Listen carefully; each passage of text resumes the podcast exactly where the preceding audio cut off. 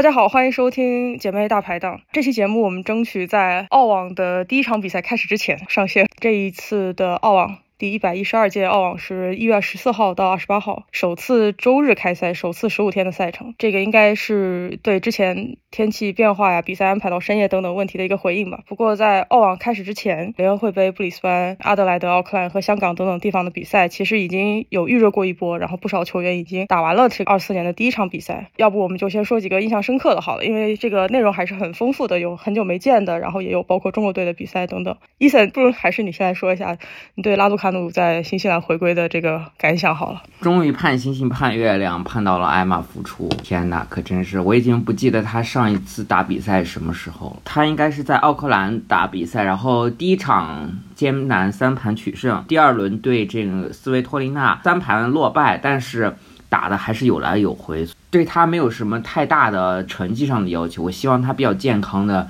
打完整个澳洲赛季吧。他在那个发布会上的说，今年的目标是 injury free 嘛，在那个群里面有说一下，说他变得比较磨了，是吗？应该是说从二二年开始，他的比赛没有，至少没有二一年，尤其二一年美网的时候那么的有犀利的进攻吧。后来二二年换教练，然后改正手的击球动作以后，正手经常捞球，而且打法变得更加的。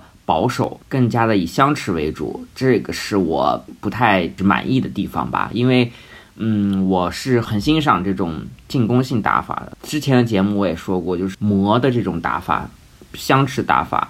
在我看来是没有太大的出路的，我还是希望他能够先是健康，然后再是打法上更加的进攻犀利一点。我在插一句，就是艾玛打斯维托利娜的时候，我看大腿是有绷带的，这个是有什么信息吗？这个我也不知道，但是有一个信息是在澳网前吧，应该是说艾玛要和 Naomi 要打一个慈善赛，然后 Naomi 退出了那个慈善赛，后来又给换了一个人。然后呢？后来艾玛也退出了这个慈善赛，所以这慈善赛就没搞成。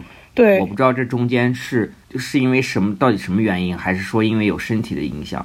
目前来看，应该没没啥大问题。这个拉杜卡诺也是也是因为戴维斯的肩伤退出澳网之后，这个进入了澳网正赛。所以还是有不少比赛可以看，呃，希望是这样哈。然后刚刚提到的这个大阪直美，大阪的话，我觉得在抽球的质量上，还是会让我想起他用小威的方式打败小威和那个遥远的两百一安的时代。而且我觉得比较好的是，他的第一场比赛赢得比较顺利，等于是一个不错的热身。打卡普的这一场三盘，其实是一个。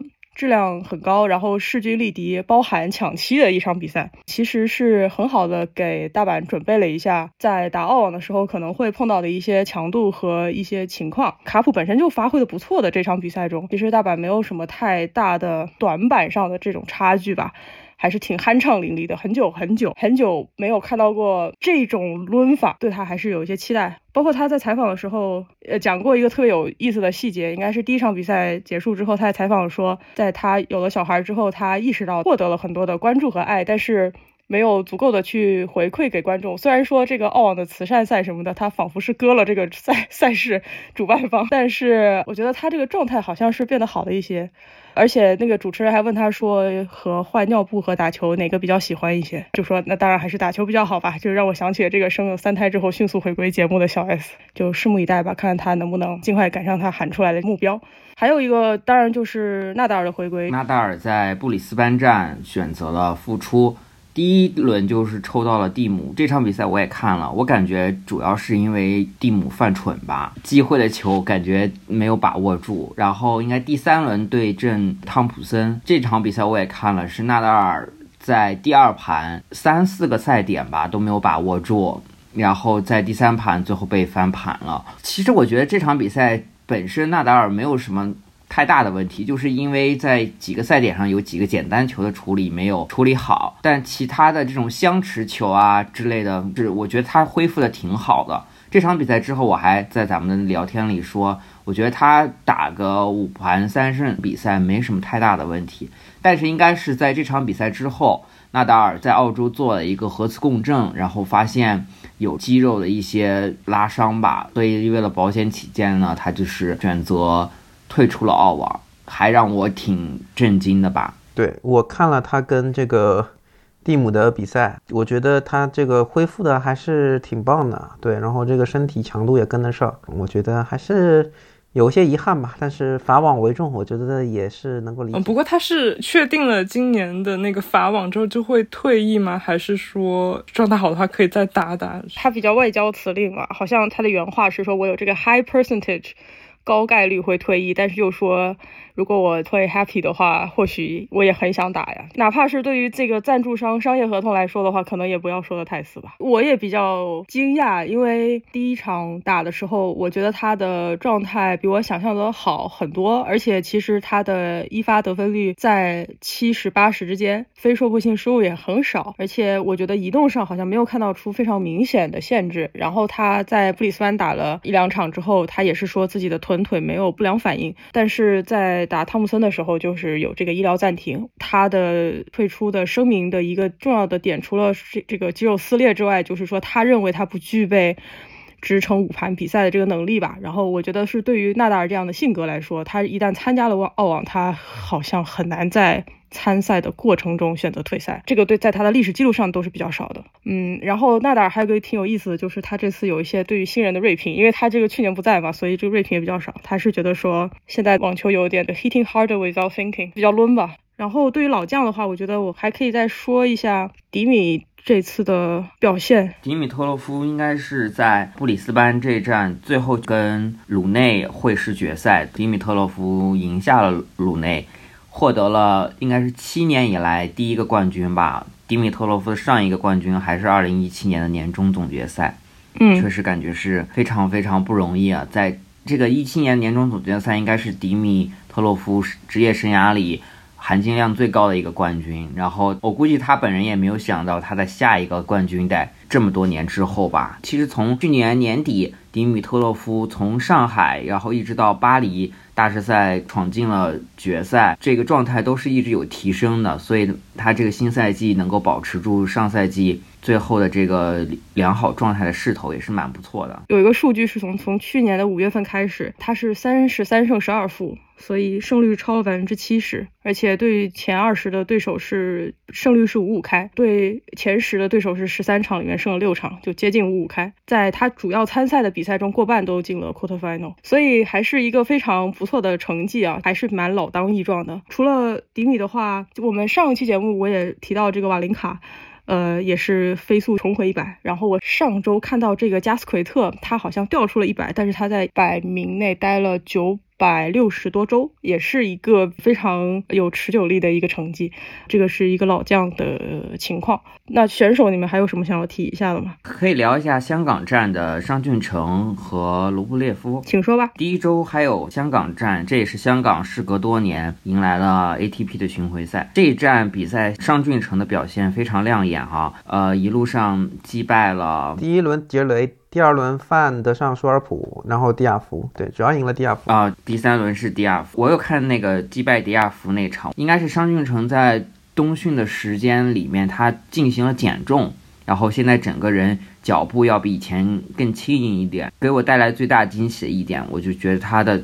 嗯，球的线路选择比较的灵活，会在一场比赛中，比如说第一盘和第二盘之间做战术的调整，看起来一直在思考、动脑打球的一个选手。当然，商敬成也是澳网正赛拿到了这个外卡，所以也是希望他能够有一些亮眼的表现吧。香港赛最后的冠军就是卢布列夫吧，因为他也是本身他也是这站比赛最大的，应该也没什么问题拿到这个比赛的冠军。我是觉得商俊成他的心态还不错啊，然后他打这个荷兰的这个范德尚舒尔普也是打了三盘都是抢七，对吧？然后，呃，第一盘抢七还是输了，但是我觉得他还是心态上没有受到太多的波及。然后他的正手，呃，其实去年正手就挺好的，今年我感觉他反手也变得更加的稳定，他的一些。球路变化也很丰富，然后的话，作为一个这个播客主播啊，然后看到商俊成的这个嘉宾席总是坐着啊，我的这个启蒙播客的主播张小雨，感觉还挺穿越的，就这样。OK，商俊成是之前伊粉在群里发过一个他的教练的对他父亲的一个评价是什么？说他父亲好像介入比较多，是吧？坊间一直有传言吧，就说商毅对于商俊成的。这个管理还是比较严格的，要求也比较严格，导致可能教练本身没有太大的发挥空间吧。但是我们分享完这个消息不久，张进成就新赛季就表现很亮眼，突飞猛进，所以，所以我们就是。按下不表吧，之后辩证的看，之后再看是什么走向吧。我再说一个我想说的球员，就是安德烈娃。今年的第一场球是和我另外一位看好的那个施耐德打的，就所以我本人很快就非常满足。陆续的发现，这个安德烈娃的这个开年的比赛打的都还挺凶，就球质有很好的提高。目前打前二十的对手胜率也是五五开。不过他像赢像萨姆索诺娃这种对方的非输不性失误还是确实是太多了，嗯，但是我是觉得他现在状态还是相当不错的。我们在进入签表的这个讨论之前，还是再聊一下联合杯，就是联合杯还是比较精彩的吧。这一次参加的这个球星也比较多，包括这一次中国队的表现，包括这一个决赛德国和波兰的这个比赛也是非常精彩。然后联合会杯我其实就看了他的那个。决赛的那天，然后我整个就是感觉非常的无语。我说过，就是胡大师如果和伊嘎打混双的话，应该是就是很强有力的金牌竞争者。然后，但是主要也要看胡大师的发挥。然后我就没有想到这句话真的应验了，胡大师就化身拖油瓶，包括是和兹维列夫的比赛吧，然后。提前摸到赛点的情况下被对方然后三盘逆转，接下来又在混双的决胜盘的时候抢十崩溃，然后让我就是暂时对他失去了尊重。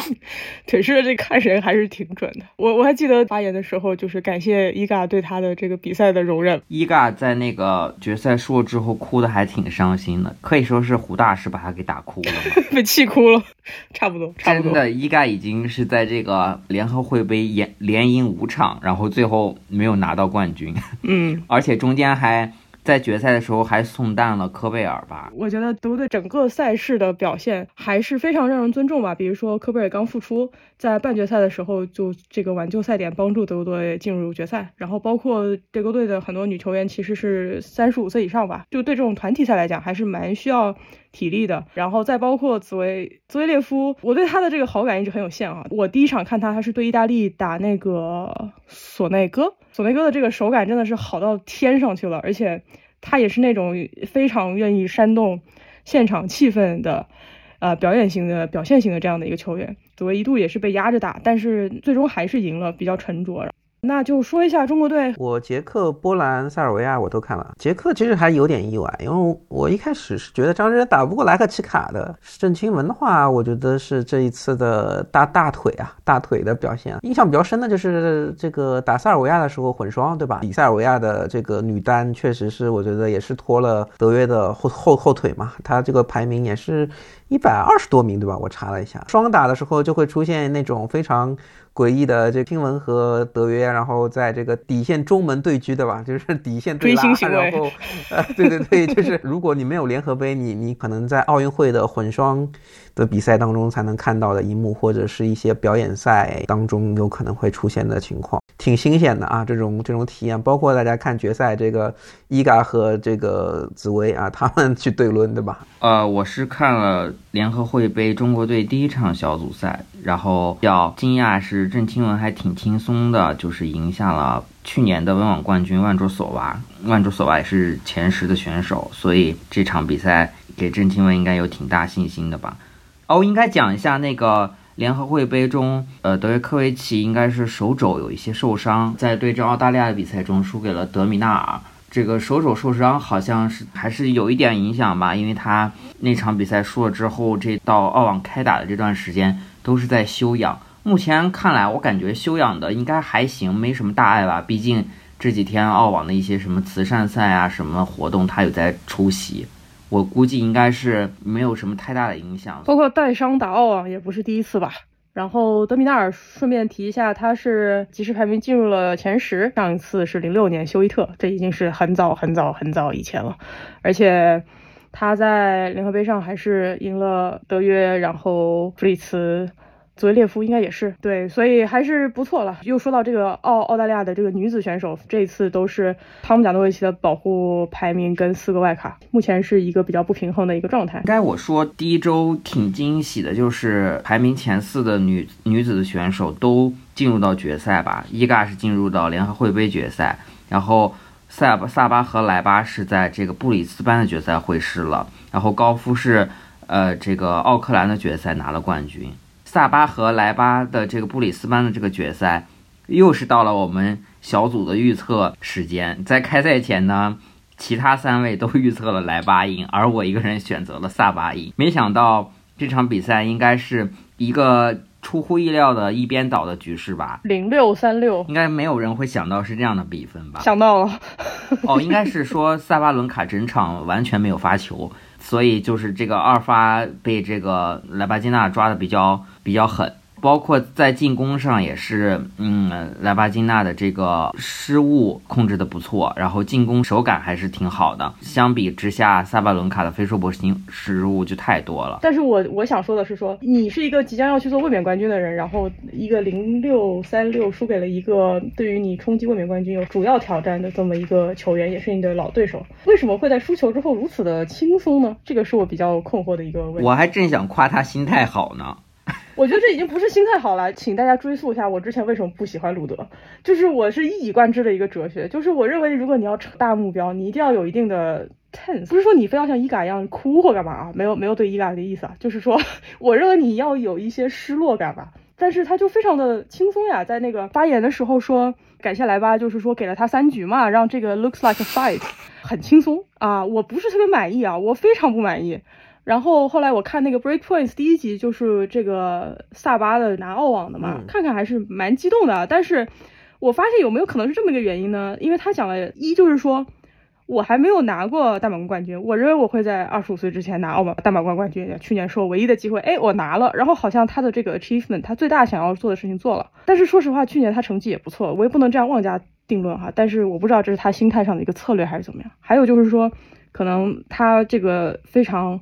尊重，非常想要让他看到他拿大满贯冠军这个父亲的去世，某种程度上给他的这个心态解绑了，可能更自由了一些。他现在的这个专注力够不够？反正我是蛮担心的哈。我是觉得说你零六三六，如果我是现场观众，如果我还是你的球迷，我还去专门买票花时间来看了，然后是这个比赛这个状态，而且还是你最大的问题发球，然后你在得奖的时候几乎嬉皮笑脸，我是不太满意的。行，我输出完了，还有什么吗？不然我们就来说签表了。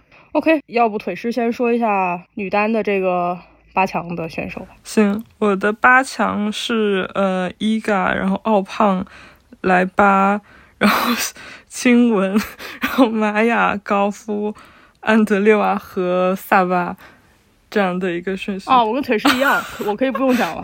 那然后笑飞。哦，你们俩完全一样啊。不详啊，那笑飞来来来来来来来。你们这个我不太敢讲了，伊嘎。阿扎伦卡、莱巴金娜，然后新闻、玛雅、高夫、贾巴尔、萨巴伦卡，对，那也没差多少啊，我以为有什么大变化，也只差也就两个不一样呀。什么安德烈娃什么的，我我我感觉有点那啥，还有什么奥胖什么也进来了，我就感觉呃，我们就只有三个八分之区的这个不太一样，我的这个八强是伊嘎。万卓索娃、莱巴金娜、亲文，然后下半区是玛雅、大阪直美、安德烈娃、萨巴伦卡。你看，其实就差不多。你看这个伊嘎那一区，好吗？我们就说，我们就一个一个说嘛。伊嘎那一区肯定没问题。我我可以向伊森提问题吗？你觉得万卓索娃开年的那球赛质量，他可以进八强？他八强那一场，我是觉得他是赢了奥斯卡彭科进八强嘛，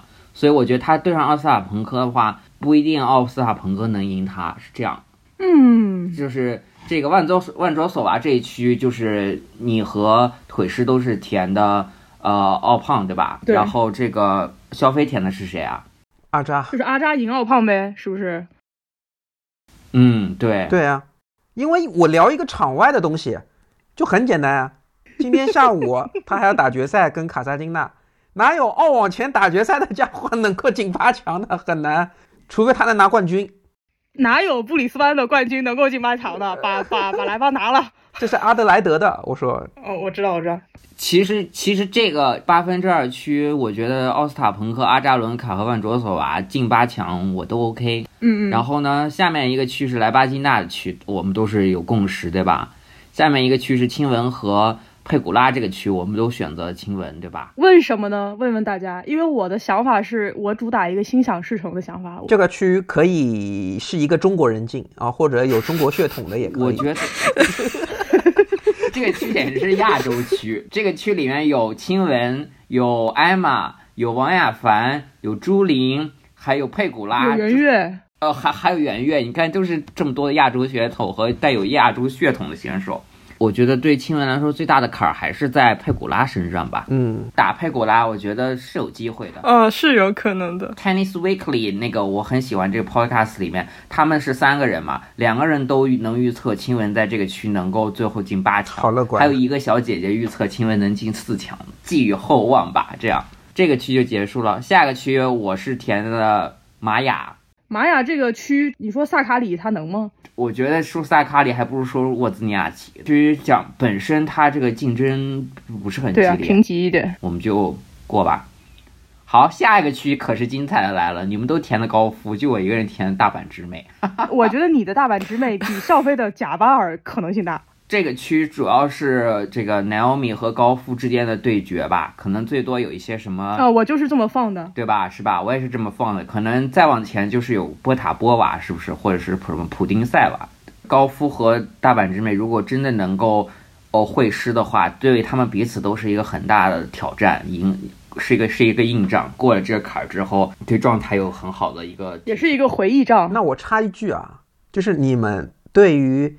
前年的 WTA 这个年终总冠军加西亚女士，呃，第一轮对大阪直美就这么偏信，就没有一丝犹豫吗？只要至少我选的时候，没有，我是我是对加西亚女士的实力还是非常认可的。这个加西亚女士，对吧？瘦死的骆驼比马大，比一个怀孕了一年然后说带孩子的这个大阪直美，就是就是有没有？她再大，她能大过四届大满贯冠军吗？她这个瘦死的骆驼，她有这么大吗？加西亚去年的状态真的很不行，很烂，对，确实很烂。无非就是完全换了一个人，但是年初的表现好像也就那样啊。我就我同伊森说的，就是这种大满贯冠军的气场，包括他现在这个年年初的这个状态，我觉得还是非常强劲的。但是他打高夫的话，我我觉得就看情况。但但是我再追问一句，这个波塔波娃打大阪直美还是有悬念的吗？波塔波娃、普林塞娃他们不是要先碰吗？按照他们俩这种大满贯的状态，我觉得可能会有一些变数。下一个区是这个，我们三个都填了安德烈娃，而稍微你认真的说一下，Y 贾巴尔，我其实。怎么说呢？就是在他和克莱奇科娃当中犹豫，安德烈娃我是没考虑。你还在克莱奇科娃中间犹豫，我更不理解了。对我感觉安德烈娃现在声势是很响，但是。嗯，大满贯这个碰贾巴尔前两轮的话，贾巴尔还是不会有太大的心理负担。客观的说一句，我看贾巴尔打萨巴跟打莱巴，就是如果说贾巴尔焕然一新，或者说他就是状态还不错，他打这种强进攻选手还是蛮有心得的。而且安德烈瓦碰贾巴尔这种，如果说完全带到对方的节奏里的话。呃，可能也会输的很快，呃，就是有这种可能性啊，这个我不否认。嗯，我倒是让克莱奇科娃进了那个十六强，然后输给安德烈娃了。我让他进了两轮，就是也不至于那么不堪他现在的状态。一样，你看吧。但是大家没那么不看好克莱奇科娃。对，我们三个还是希望安德烈娃能够击败贾巴尔，拿着六号种子的前卫一直走下去吧。但是他打贾巴尔就是第二轮了呀，就也很快。看呗，嗯，也很快。对，嗯，对。最后一个区大家都是萨巴伦卡，应该应该就是萨巴伦卡击败奶茶瓦，然后进八强吧？是是吧？打萨姆索洛娃问题不大吧？他如果萨姆索洛娃都输的话，本人就觉得说那就回去反省一下，没啥好说的。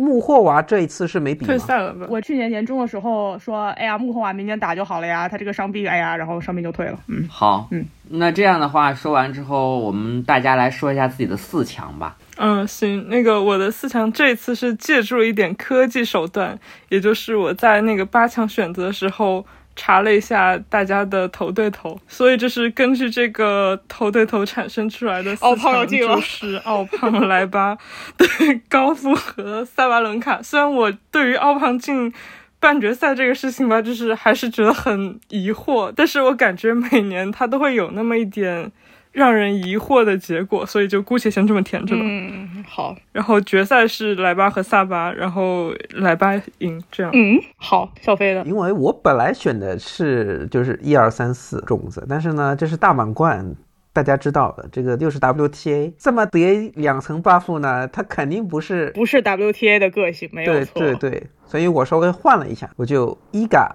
莱巴、贾巴和玛雅。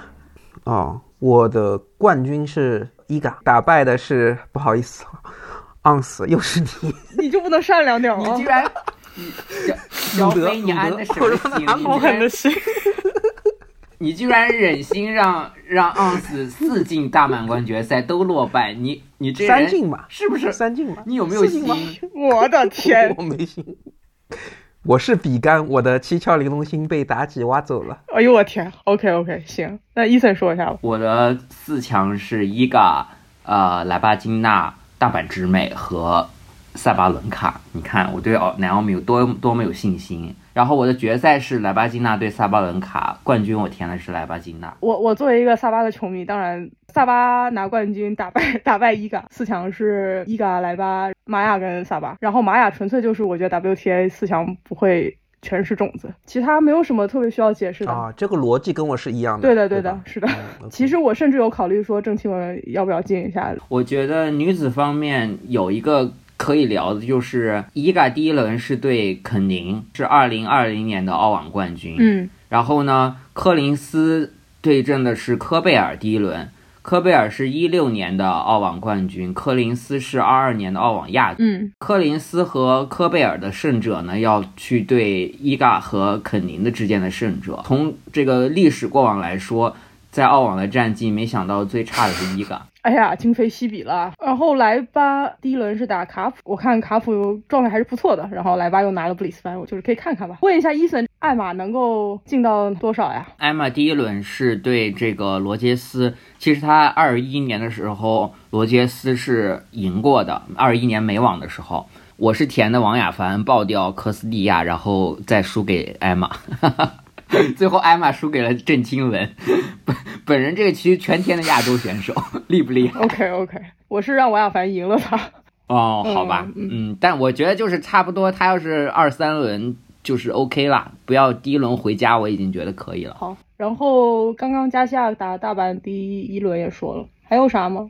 还有这个纳瓦罗打王希雨，我觉得可以看一下，因为这个纳瓦罗他刚刚应该是赢了圆月吧，半决赛的时候，然后拿了霍巴特的冠军，对吧？对，所以王希雨最近状态也不错。呃，还有一个的哦，那个郑钦文第一轮要对那个克鲁格，克鲁格就是，呃，一凡我们俩在中网的时候现场还看，哦，远看像莱巴的那位高高的美国人。呃，也算是去年进入前一百，然后挺稳步的一个选手吧。还有就是有一个要说一下，萨门索诺娃第一轮要对阿呃复出的阿尼西莫这个阿尼西莫娃他的半区离大阪直美近不近啊？我感觉这个人打大阪直美非常他要他们要会师的话得四强了。哦，那是有点远太遥远了，太遥远了。然后还有就是汤森德要对第一轮复出的巴多萨。行，说一下男男单。那对腿师，腿师先说吧。嗯、我的八强是德约、西西、辛纳、德米纳尔、鲁内、迪米、诺里和阿尔卡拉斯。这个对位就感觉怎么说呢？就是德约、西西、辛纳、卢布、鲁内、梅总、紫薇、阿尔卡拉斯。我是德约西西、辛纳、德米、诺里、梅总、紫薇、阿卡。我是填的德约，然后这个下面一个区我填的呃 Taylor Fritz，然后是辛纳、柯达，然后下面是鲁内、呃小梅、呃兹维列夫和阿尔卡拉兹。OK，第一个区就是德约科维奇的这个区，我们应该都是呃都填的他，应该应该大家是不是填的德约科维奇击败希尔顿啊？对的，呃，我是我是，其他就是要不那啥，要不就是老将区、退役在籍区，孟菲尔斯、穆雷、瓦林卡、曼纳里诺。嗯，是吧？大家都可能认为德约科维奇击败希尔顿，然后进入八强。八分之二区，大家就是你们都是填的西西是吧？嗯，对，对我我我是填的就是西西输给了呃这个弗里茨，弗里茨进八强，所以其实也是在这两个中间有一个抉择，这样。哦，不是，我是弗里茨输给了毛罗然，然后毛罗然输给了西西。这么高看毛罗这么，低看弗里茨，毛罗兰在我这儿第一轮都打不过西西里奇。我主要是不是很相信弗里茨。好吧，下一个区，下一个区是辛纳的区，应该是不是大家填填的都是辛纳赢了这个卡卡洛夫或者是迪亚夫，然后来进到了呃，对，八强啊？迪亚夫我是没有那么看好。啊，那你就是肯定是卡贾洛夫吧，是吧？辛嗯辛纳嗯击败了卡贾洛夫，这样。下一个区你们三个都填的是德米纳尔，是不是？卢布列夫，我是卢布列夫。哦，卢布列夫，呃，德米纳尔，我填的是柯达，然后呢，我填的是就是柯达赢了德米纳尔，然后进八强，然后柯达这在这个赢德米纳尔之前还赢了卢布列夫。其实我就在这三个四个人就是在这这三个里面转呗。嗯，对，就是这样。我不是的，那你试试我觉得柯达，我觉得柯达第一轮就会输给那个资格赛的哥们儿科普里瓦。very good，我们 我们要看一看，希望希望柯达给给我争一口气。对，因为我觉得柯达的状态，之前我看他打球非常烂，可以说是非常烂，所以我第一轮我都不看好他晋级。对，嗯，好，那我们重点关注一下柯达跟这个叫什么卡呃科普伊瓦这个我都没有听过的这个资格赛选手的第一轮啊，mark 一下。可以。下一个区是鲁内的区，应该是不是大家都填的鲁内赢了胡尔卡奇哦？嗯，是，嗯，是的，我也犹豫过，但是我现在对胡大师不是很不是很尊重，然后我也有犹豫的。对，哎，没有人会犹豫这个菲斯或者是萨菲乌林爆冷一下吗？萨菲乌林有，哎，我也是，哎，也有一丢丢是吧？也有可能。我是想要上头的选一下沙波，虽然有那么点盲目。腿师说沙波一轮 一轮游了，这个分歧又出现了。对对，因为我看到沙波的第一轮是那个捷克的这个这个天才选手门西克，然后我觉得就是哎呀，沙波就是没有什么 没什么机会，而且我都不记得他上一次打球是什么时候了。我决定采纳你这个建议，对，听听选可以。在我们这个精准球探腿师的这个前瞻之下，我看沙波瓦洛夫是尼普萨过江不，输都不行，自身难保，危在旦夕，岌岌可危，摇摇欲坠。是要成语接龙了吗？摇摇欲坠。好，下一个区大家就是应该都填的是梅德韦杰夫。你好像刚刚谁说迪米？迪米我填了迪米，对对对，哎，对，就是反正就是我我是填最后是梅德韦杰夫赢了迪米特洛夫进八强，就是差不多就这两个。所以大家对达维多维奇·弗基纳先生都反正我看他联合杯那个状态，他是赢不了。嗯，下一个区是我我是填的兹维列夫击败卢德进入八强。我是击败诺里，我天呐！我是诺里击败了兹维列夫。不是，我们着重采访一下 Cameron Norrie 为什么能够击败卢德，为什么能够击败兹维列夫？Why？他在我这儿没有击败卢德呀，他是赢了那个普萨尔。好吧，那你为什么觉得这个诺里能够击败兹维列夫？感觉其实也很难说，而且我 我觉得紫薇赢的可能性也挺大的，但是说不定伊森，说不定紫薇那劲儿过了呢，就联合杯就过了，累了。他那比赛，比方说这个一型这个糖尿病不是又出来了，怎么办呢？哎呦我天，腿是我只能帮你圆到这儿了。我太毒了这个这个节目。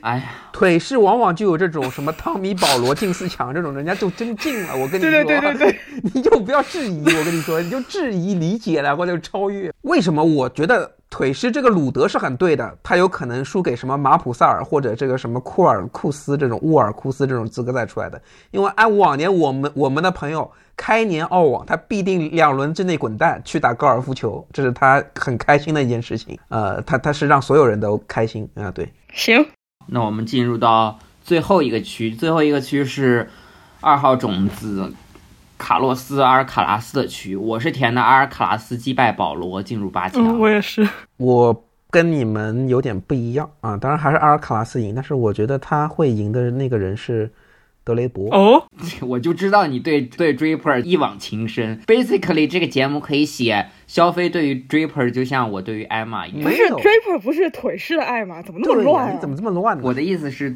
德英国的这个网球界的金童玉女都有分别，我们的拥趸这样的。不是这么脑残的原因啊，我我我是觉得德雷伯他确实很有实力啊。确实有这个赢保罗的实力，对他去年就是因为打了纳达尔之后，纳达尔跟德雷伯的这个消耗太大，否则那这个麦克唐纳德怎么可能赢呢？Draper 跟保罗这一场，我还是我也是犹豫了一下，然后选了保罗。好，然后呢，我们来说八强吧。嗯，我的四强是德约对辛纳，然后迪米对阿尔卡拉斯，呃，决赛是，呃，决赛是德约和迪米。啊 什么？好，迪米特洛夫在这个三十三岁的时候闯入了职业生涯第一次澳网呃这个大满贯的决赛，最后最后是赢了还是输了德约科维奇嘞？嗯，最后最后当然是三盘输掉了。哦，输给了德约科维奇。澳网男单决赛的门票，听了你这预测，都得立马降价，大跳水。赛事总监 Craig Tiley 已经哭晕在办公室。消费你的四强是？我四强是德约、辛纳、努内、阿尔卡拉斯。决赛四个人里面，你们觉得最不可能我连迪米都写了，那是我谁？希望他能够得你就夺冠。说吧。鲁内，那你的决赛是鲁内赢谁啊？鲁内赢德约是吧？鲁内赢辛纳也行。呃，伊凡呢？德约辛纳，然后德约阿卡，但是我放阿卡赢。好，我的四强是，呃，德约科维奇、辛纳、梅德韦杰夫和阿尔卡拉斯。决赛选择辛纳击败德约科维奇进入决赛，然后击击败阿尔卡拉斯，最后拿得冠军。我觉得也也也有可能。所以我们四个人里面只有一个人预测这个德约科维奇拿澳网，而且决赛还赢的是迪米特洛夫，有点侮辱了，有点侮辱了。效果拉满。我发现我们选择的都是比较有流量的一种结果，不想那么循规蹈矩，就是按照那种这种俗套的编剧手法，都是想要让自己的签表在最后一刻达到这种戏剧性的这种飞升，有一个反转，从去年年底的看，德约可能对辛纳或或者对阿卡两个来说，真的是可能要比之前要越来越吃力了。但是呢，我的这个疑问就是在于，我不知道辛纳能不能够在五盘三胜的比赛中撑得住。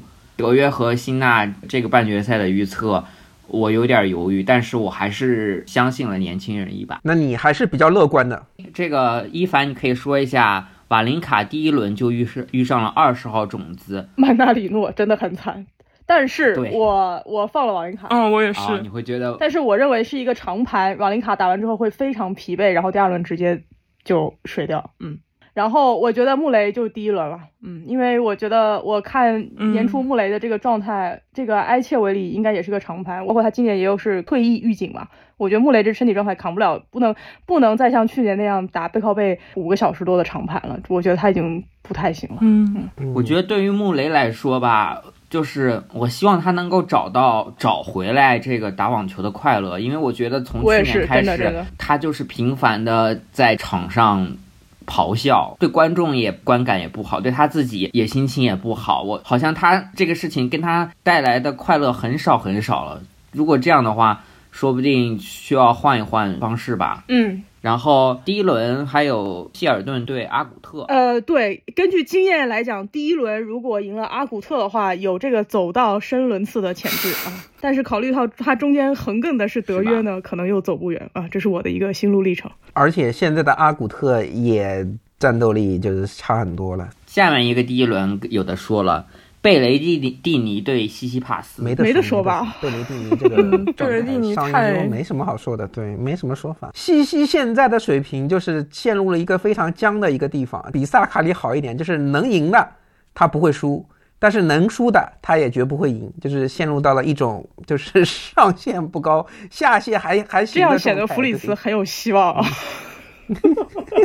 然后辛纳第一轮居然对上了这个范德尚书，只能说范德尚书普签运不佳吧。我觉得辛纳状态不太好，呃，这这个签签运不太好。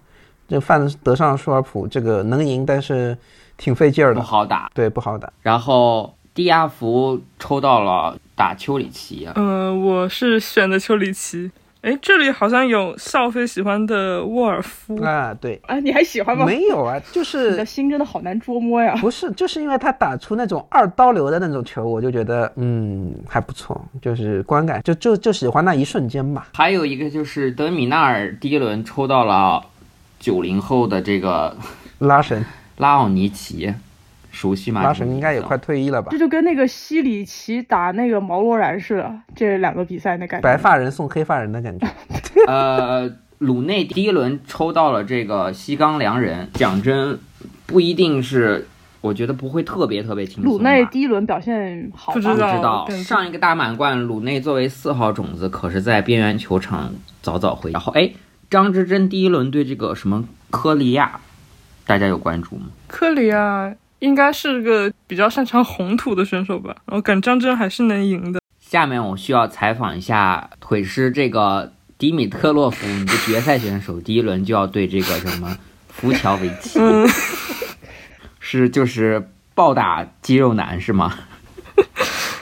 福乔维奇，我觉得他除了好像某一年温网进了八强，进了八强还是四强，其他时候大满贯成绩都。都不怎么样吧，不算是威胁。好，下一场就是一个关键的这个对决啊，就是 F A A 对阵蒂姆。我跟你讲，这比赛太难了，就是难在一种很刁钻的角度。我就想知道各位认为这场比赛谁赢？我填的 F A A，我也填 F A A，至少还是要年轻一点。我蒂姆，我也填蒂姆。OK，可以了。OK，但是我觉得蒂姆。呃不，嗯，跟反正跟纳达尔的那一场比赛，嗯，让我再度深刻的反思了一下单反是不是真的不行这个问题，太单一了，得分手段太单一了。这场比赛我觉得就是还没有看，但是已经觉得有点悲伤了。我看 F A 挺快乐的呀，他，嗯，我觉得蒂姆那个是真的，嗯，那个老骥伏枥味儿确实太重了。第一轮还有值得关注的就是商俊成对啊，Mikey McDonald。麦当劳小，我填我是填商俊成赢了，我就是希望他赢吧。我也填他赢，对，我也填他赢。但是那个下一轮他是布伯利克，你们呃，我是觉得布布波伯利克这种老油条，估计是 可能会把这个 商俊成给笑晕吧。所以大家对这个印度的资格赛杀上来的这个纳加尔是就是没什么了解是吧？Don't care，我也不知道，但是我总感觉。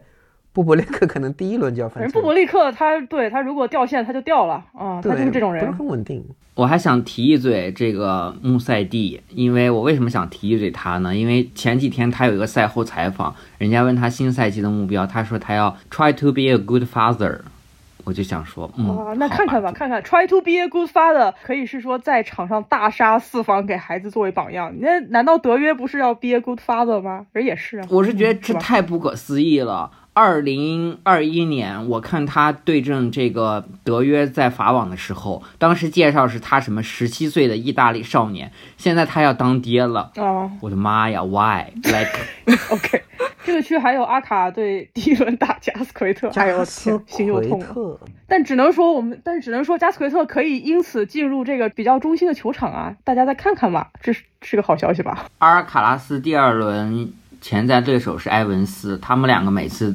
打球都是很精彩的，所以嗯，也可能值得期待。也有可能是索内哥吧，感觉嗯，那我就是觉得没戏了。索内哥自己会把自己索内哥真不行，I don't know。好吧，没有什么要补充了，说一下这个 breakpoint 前情就是说。去年的时候，澳网的一个讨论的点就是所谓的网飞诅咒嘛，Netflix curse，在奈飞的这个和网球相关的纪录片《破发点》里面出现的绝大部分选手都几轮游，反正都输的很早。第二季是在一月十号的时候，反正我和肖飞是看了一下，大家有兴趣的话也是应该是可以找到资源了，就简短分享一下我们的。感受，肖飞觉得这一季会比上一季好点吧？好很多了，我觉得它的叙事方式上有这个升级。虽然还是六级的比赛的节奏，还是从开年初澳网到美网，但是它现在每一个单集都会有一个主题，结合它所拍摄到的这个人物，他去延展，根据这个人物去延展他所这个上一个赛季的一些背景，比方说兹维列夫有一集就是讲他跟他从这个纳纳达尔他快要飞升的那么一种境地，他法网最重要的一场半决赛，但是呢，他因为这个韧带这个撕裂，然后就是遗憾。啊，出局之后呢，他经历了很长时间段的康复，然后在去年开始啊，伤愈复出去打一些比赛，包括他跟梅梅总两个同时代球员的对比啊，当梅总已经拿到美网冠军的时候，泽维列夫在那个非常辛劳的在在这个为了复健啊，为了打比赛，然后去努力，然后再到之后他拿到了三个冠军嘛，一个一个 series 做的还是要比之前的那种有点像流水账的那种叙事。要更讲究了一些。作为一个如果对网球不了解的人来说，他通过这一个单集，他对这个人物整个比较简短的这一年里面的心路历程，他有一个人物弧光的一个一个一个展现了。我觉得是比，呃，相对于第一季来，可能人都还没搞清楚网球的规则，也不是很知道，然后这么去去被满堂灌一些内容啊，我觉得会好很多。对我来讲，可能就是去年发生了许多的事情，然后在这个情况下，纪录片能够提供一些幕后吧，有一个更深的了解。然后我就说两个，一个就是说网球这个纪录片的时效性啊，它确实是，比如说像美国内部选手竞争，他讲到了保罗，讲到了迪亚夫，讲到了弗里斯，但是没有希尔顿，这个其实从现在来看是有有一点点就是过时了嘛。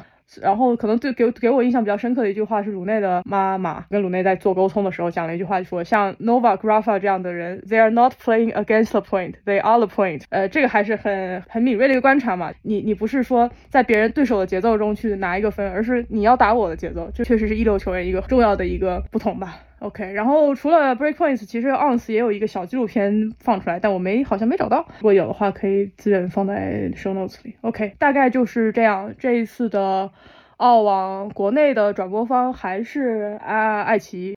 呃，然后我再插一个题外话，就是因为如果听到这儿听众前有一些朋友问我们有没有听友群嘛，可以有，但是真的没有的东西，我在想说，如果真的有兴趣的朋友可以留个言或什么，然后我们看一下，如果这个人数确实超越了主播的 数量的话，也是可以考虑攒一个哈。然后其他的话就看球了，祝大家看球愉快吧。那行，那就先录到这儿了，拜拜。